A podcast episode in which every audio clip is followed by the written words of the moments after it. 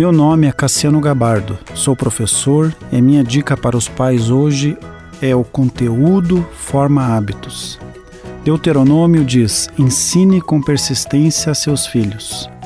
Ensinar várias vezes a mesma coisa irá contribuir para a formação de hábitos na criança. Há estudos que falam que 21 dias são suficientes para formar um hábito, e outros estudos que é necessário 66 dias. 66 dias parece ser mais real e coerente, devido aos obstáculos existentes para a formação de um hábito.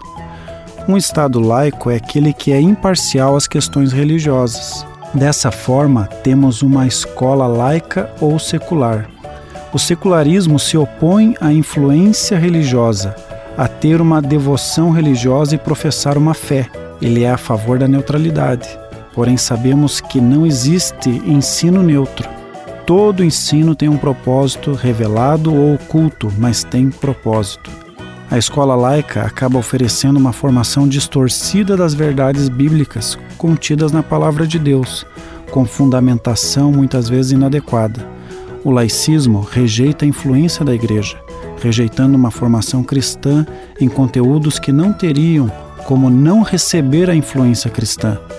Pelo fato de desconhecermos como funciona uma metodologia de educação por princípios, aonde a criança é exposta simultaneamente no plano espiritual e no plano acadêmico, não sofrendo nenhuma perda nas faculdades existentes, história, em ciências, em artes, entre outras, faz com que não consideremos como prioridade uma formação cristã para os nossos filhos.